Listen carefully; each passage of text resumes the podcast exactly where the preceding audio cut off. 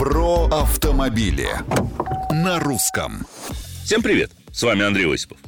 62% москвичей и две трети жителей Санкт-Петербурга выступает за запрет сервисов аренды электросамокатов в их городах.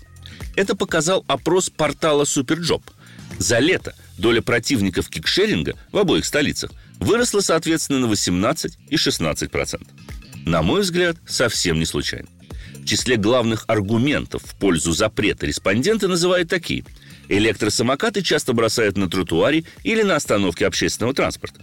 Ими нередко управляют люди в нетрезвом состоянии и не достигшие совершеннолетия.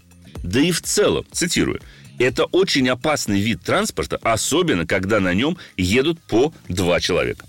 Последнее подтверждается статистикой. Количество дорожно-транспортных происшествий с участием средств индивидуальной мобильности неуклонно растет. И большая их часть случается именно с прокатной техникой. Причем страдают в таких ДТП не только сами лихие ездаки, но также ни в чем не повинные люди. Есть идея штрафов, создания четких правил передвижения электросамокатов и моноколес.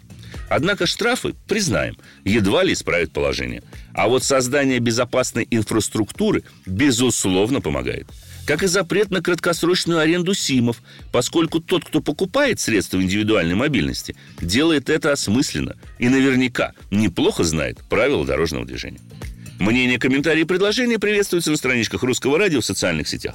С вами был Осипов про автомобили на русском.